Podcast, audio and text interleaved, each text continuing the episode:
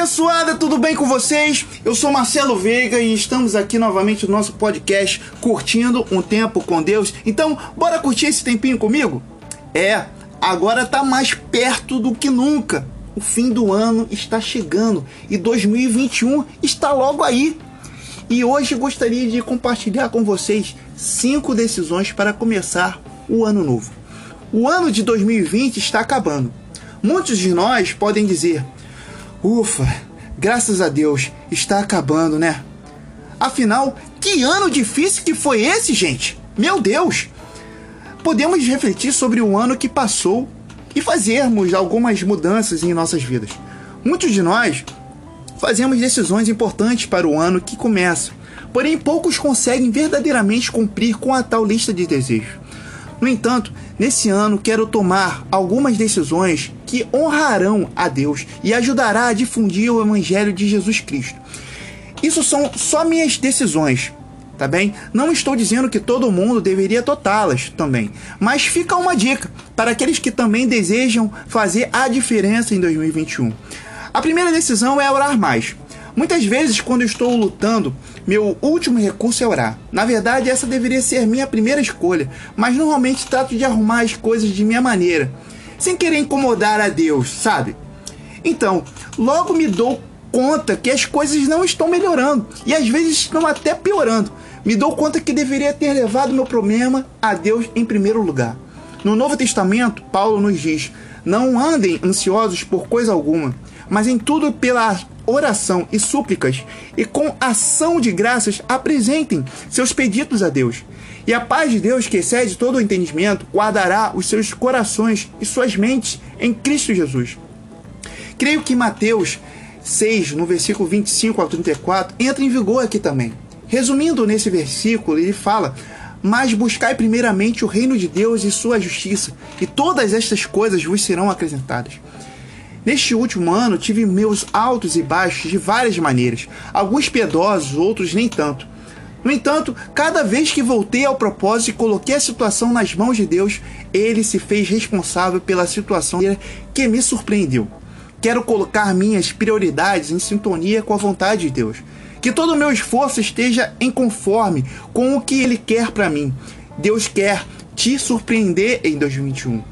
Acredite, não desanime, persevere, confie. A segunda decisão é ler toda a Bíblia. A Bíblia tem somente um autor, muitos escritores, porém somente um autor. Desde a primeira página até a última, todos, todas falam a nossos corações. Pois a palavra de Deus é viva e eficaz, e mais afiada que qualquer espada de dois gumes. Ela penetra ao ponto de dividir alma e espírito, juntas e medulas, e julga os pensamentos e intenções do coração. Hebreus 4:12. A Bíblia é a história de tudo que começa com a criação e termina com a eternidade.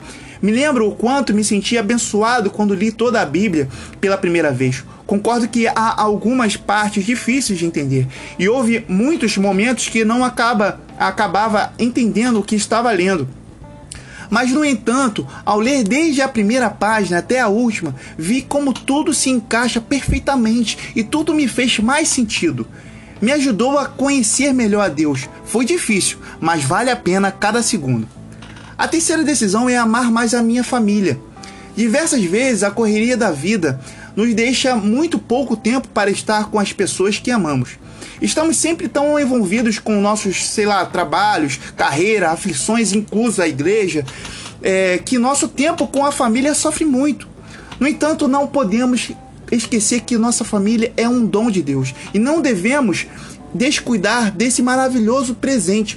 Nossa família, especialmente nosso cônjuge, são o nosso apoio emocional. As coisas não funcionam bem quando as coisas não estão bem em casa. É a sensação de não ter o fundamento, de estar à deriva sem uma âncora. Deus instituiu a família na criação. Adão e Eva, lembra? O que mostra que ele dá uma grande importância à mesma. Assim, devemos também fazê-lo, cuidar e amar da nossa família. A quarta decisão é cuidar-me melhor fisicamente. À medida que envelheço, me dou conta que este corpo não é tão resistente como era antes. É, Marcelo, o tempo passa e tem passado muito rápido, né? Cada vez me parece que os anos estão mais rápidos. E se não me ocupo de mim mesmo, não sou capaz de fazer o que Deus quer que eu faça. Eu, eu acabo desonrando Ele.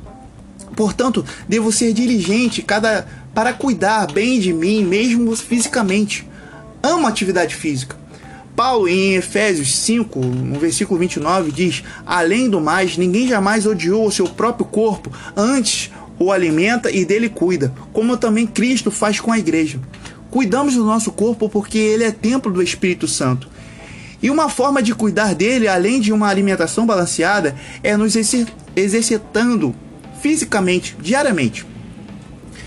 A quinta e a última decisão é evangelizar mais. Quero me disponibilizar mais para apresentar as pessoas a Deus. Desejo fazer de cada momento uma oportunidade de apresentar a mensagem do Evangelho da salvação através da fé de Jesus Cristo. Oro para que Deus guie meus pensamentos e motivações para que tudo o que eu diga e faça atraia as pessoas a Deus. 1 Pedro, no, no, capítulo 3, versículo 15, diz: Antes santificai ao Senhor Deus em vossos corações, e estáis sempre preparados para responder com mansidão e temor a qualquer que vos pedir a razão da esperança que há em vós. Nesse começo de ano, muitas pessoas de todo o mundo vão fazer novas decisões de ano novo. Muitos serão bons propósitos, tais como deixar de fumar, ser mais amável com as pessoas, baixar de peso, sei lá. Mas há uma decisão que está por cima de todas as outras. É a de, de decidir colocar nossa confiança em Jesus Cristo. Porque é essa decisão que resultará a mudança mais maravilhosa e inimaginável de toda a vida, tanto no presente como para a eternidade. Para finalizar, aqueles que já reconheceram Jesus como seu Salvador, gostaria de animá-los para fazer um balance ou uma reflexão de nosso caminhar cristão, para ver se estamos realmente caminhando dignamente como agrada nosso Senhor. Que essa mensagem possa ser abençoadora para a sua vida. Desejo que Deus nos ajude a tomar e manter todas essas decisões para 2021, pois certamente com a ajuda dele vamos ter êxito e honraremos o nome do nosso Senhor. E a minha oração hoje é que este ano novo seja de vitória que você possa multiplicar em tudo que faça, vendo a glória de Deus operando em tua vida e de toda a sua família, sobrenaturalmente. E veja como é bom servir ao Senhor Jesus. Feliz 2021. Valeu, galera! Até a próxima! Fiquem com Deus, fiquem na paz!